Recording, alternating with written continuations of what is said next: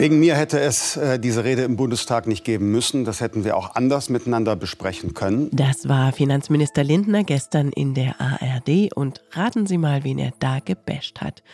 Genau, den Lieblingsfrenemy der FDP, diesmal in Gestalt von Wirtschaftsminister Habeck.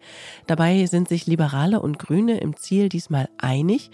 Beide wollen Unternehmen entlasten. Wie das passieren könnte und vor allem wer das bezahlen soll, dazu gleich mehr hier bei Was jetzt, dem Nachmittagsupdate von Zeit Online am Montag, dem 5. Februar mit Rita Lauter. Außerdem besprechen wir, SUV-Parken in Paris wird dreimal so teuer. Was bringt das? Der Redaktionsschluss war 16 Uhr.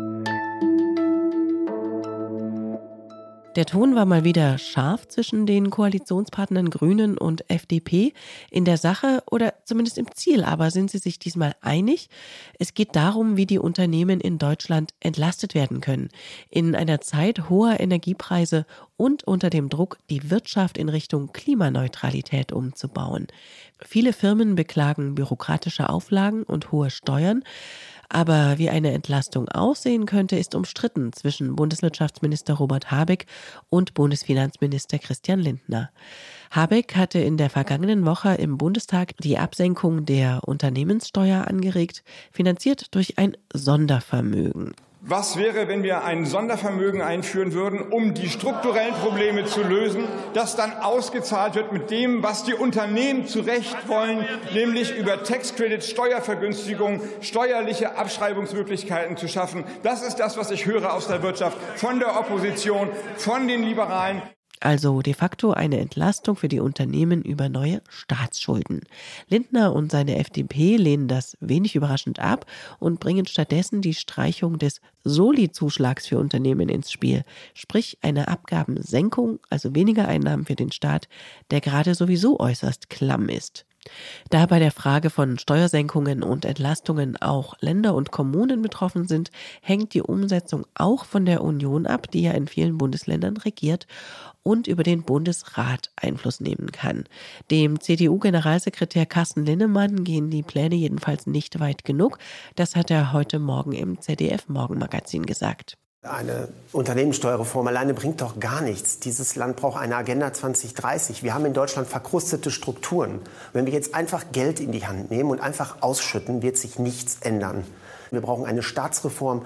Wir brauchen einen Mentalitätswandel, dass sich Leistung wieder lohnt, Anstrengung wieder lohnt. Wie könnte denn eine Lösung aussehen? Das hat mir meine Wirtschaftskollegin Ruth Fendt in einer Sprachnachricht erklärt. Ein Kompromiss könnte tatsächlich sein, dass die Bundesregierung jetzt nicht versucht, neue Schulden aufzunehmen, um Steuererleichterungen zu schaffen für Unternehmen, sondern so wie Christian Lindner das zum Beispiel vorgeschlagen hat, den Soli abschafft für Unternehmen, weil da auch weniger Streitpotenzial entsteht mit unionsgeführten Bundesländern. Denn der Soli, der kommt dem Bund zugunde und Entsprechend, wenn er abgeschafft wird, müssen nicht die Länder oder Kommunen Einbußen fürchten. Der Staat würde also weniger Geld einnehmen und wie das gegenfinanziert werden könnte, da sieht Ruth mehr Spielräume, als man in der Debatte gerade wahrnimmt. Wir haben ja immer das Gefühl, es gehen entweder nur Bürgergeldkürzungen oder Erleichterungen vielleicht für die Wirtschaft, aber tatsächlich könnte Deutschland sich auch entscheiden, Hochvermögende stärker zu besteuern. Deutschland ist nämlich ein Hochsteuerland für Unternehmen, aber eben nicht für privates Vermögen. Zum Beispiel werden in USA, Großbritannien oder Frankreich Privatvermögen viel stärker besteuert. Würde Deutschland danach ziehen, dann hätte der Staat Berechnung zufolge 100 Milliarden Euro Einnahmen mehr im Jahr. In Berlin war es noch vor kurzem ein großer Skandal, als die damalige grüne Verkehrssenatorin ein Stückchen der Friedrichstraße für den Autoverkehr sperren ließ. In Paris plant die sozialistische Bürgermeisterin Anne Hidalgo schon seit Jahren eine Verkehrswende. Viele Fahrradwege, autofreie Zonen um Schulen herum, zigtausende Parkplätze sollen abgeschafft werden. Und jetzt soll es den SUV-Fahrerinnen an den Kragen gehen. Genauer gesagt ans Portemonnaie. Sie haben es vielleicht in unserer Frühsendung heute Morgen schon kurz im Newsblog gehört. Ein Referendum für dreimal so hohe Parkgebühren für SUVs wurde angenommen. 18 Euro pro Stunde kostet Parken dann. Allerdings haben nicht mal 6 Prozent der Stimmberechtigten mitgemacht. Und was jetzt?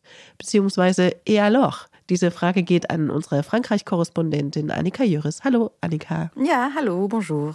Wie hat die Bürgermeisterin von Paris, Anne Hidalgo, ihre Pläne denn begründet? Ja, Anne Hidalgo hat das eigentlich immer äh, so geschickt gemacht wie schon häufig, nämlich indem sie immer von der Gesundheit spricht. Also sie spricht nicht kompliziert von irgendwelchen Treibhausgasemissionen oder so, sondern sagt immer, ja, die Autos sind zu groß, die sehen die Schulkinder nicht, sie verpesten die Luft 20 Prozent mehr mit Schadstoffen, sie brauchen so viel Platz, den haben wir nicht in Paris. Also sie hat sehr viele pragmatische und vor allem gesundheitliche Gründe dafür gefunden, dass die die Autofahrer jetzt eben deutlich mehr zahlen müssen, wenn sie schwere Autos fahren.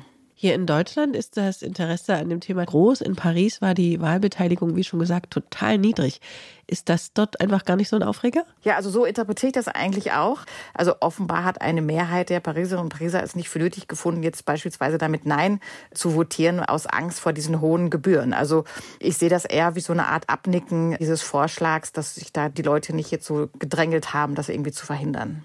Hinzu kommt, dass äh, die meisten Pariserinnen und Pariser natürlich auch von diesem Gesetz nicht betroffen sein werden. Die allermeisten haben erstmal gar kein Auto, weil man äh, tatsächlich ja mit Metro und zu Fuß inzwischen deutlich schneller unterwegs ist in Paris.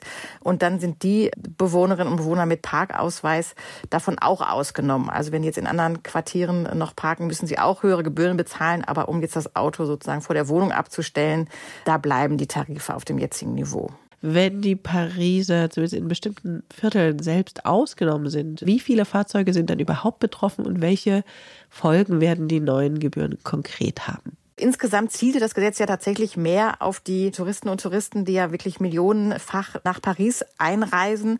Natürlich nicht alle im SUV, aber man kann davon ausgehen, dass da schon einige hunderttausende SUVs aus dem Ausland ankommen jedes Jahr. Insgesamt sind ja 50 Prozent aller Neuwagen inzwischen eben von dieser Größe über 1,6 Tonnen. Also können schon sehr viele Touristen davon betroffen sein.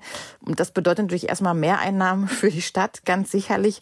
Aber es soll natürlich auch abschrecken abschrecken, dass man also sich vielleicht doch überlegt, vielleicht kann ich doch eher mit einer der Züge in die Hauptstadt fahren und lasse äh, die schwere Karre sozusagen zu Hause oder kaufe sie mir möglicherweise gar nicht erst. Das ist natürlich eigentlich das große Ziel von Hidalgo. Also mehr als Symbolpolitik, sondern wirklich konkrete Mobilitätswende? Also ich glaube, als ein Baustein ist das auf jeden Fall eine konkrete Mobilitätswende. Es ist ja nur einer von ganz vielen Projekten, die Hidalgo verfolgt. Also es soll ja auch dieser riesige Place la Concorde beispielsweise verkehrsberuhigt werden. Sie will 60.000 Parkplätze abschaffen. Also da tut sich wirklich so richtig viel in dieser Stadt, die vielleicht viele noch vor gar nicht so langer Zeit kannten, als eher so eine dunstige Smogstadt, wo man nur ganz selten Leute auf dem Fahrrad gesehen hat. Das hat sich sich jetzt alles stark gewandelt. Wie schätzt du das ein? Kann diese Entscheidung auch ein Vorbild für Deutschland sein? Also grundsätzlich ist es ja eigentlich internationaler Konsens unter Fachleuten, dass SUVs wirklich ein großes Problem darstellen, weil sie eben so viel Platz brauchen, so viel Sprit, so viel Schadstoffe verursachen und so weiter. Und insofern denken da jetzt einige ja auch schon, zum Beispiel der Hannoveraner Bürgermeister darüber nach, möglicherweise auch so gestaffelte Preise anzubieten. Oder die Deutsche Umwelthilfe findet es auch gut.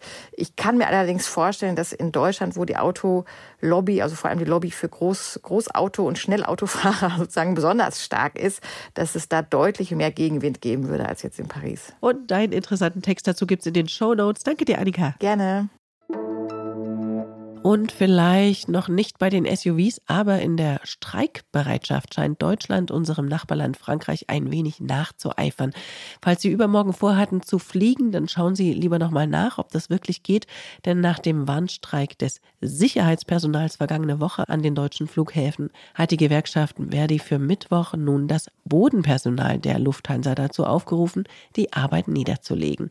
Betroffen sind die Airports Frankfurt, Berlin, München, Hamburg und Düsseldorf und laut Lufthansa mehr als 100.000 Passagiere. Wer dagegen gerade nicht bestreikt wird, ist die Bahn. Seit heute gehen die Tarifverhandlungen zwischen Bahn und der Lokführergewerkschaft GDL weiter. Es geht insbesondere um eine Arbeitszeitreduzierung für Menschen im Schichtbetrieb bei vollem Lohn was beispielsweise eine Viertagewoche Beschäftigten und Unternehmen bringen könnte. Das können Sie übrigens am Wochenende in einem Was jetzt Spezial meiner Kollegin Hanna Grünewald hören. Was noch? Okay, this is my 13th Grammy, which is my lucky number. I don't know if I've ever told you that. Swifties wissen das natürlich. 13 ist die Glückszahl von US-Superstar Taylor Swift. Und seit neuestem auch die Anzahl der Grammys, die sie auf ihrem Kaminsims nebeneinander reihen darf. Außerdem ist es ihr vierter Grammy für das beste Album, es heißt Midnights. Das ist noch niemandem vor ihr gelungen. Im Publikum der Musikpreisverleihung gestern Nacht müssen auch einige Swifties gewesen sein, denn als Taylor Swift ein lange gehütetes Geheimnis lüftete, A secret that I've been keeping from you for the last two years, which is that my brand new album comes out April 19th. It's called. It's called the Tortured Poets Department. brach ein Jubel aus, der fast ein bisschen an die Beatlemania erinnert. Passend dazu vielleicht die Info auf Swifts Website, dass das neue Album nicht nur digital, sondern auch auf Vinyl, CD und ja auch Musikkassette erscheinen soll. Cleveres Marketing auf jeden Fall, besonders mit dem Cliffhanger, wer denn die gequälten Dichter sind, um die sich das neue Album dem Titel nach zu urteilen dreht. Und Sie gehen hoffentlich nicht gequält, sondern entspannt in Ihren Feierabend. Der erste Tag der Arbeitswoche ist schon mal geschafft. Parkscheine, Poetisches und sonstige Post wie immer gern an wasjetzt.zeit.de. Ich bin Rita Lauter und sage Tschüss und bis bald. Tortured Poets Department erinnert auch ein bisschen an Dead Poet Society, also den Club der toten Dichter.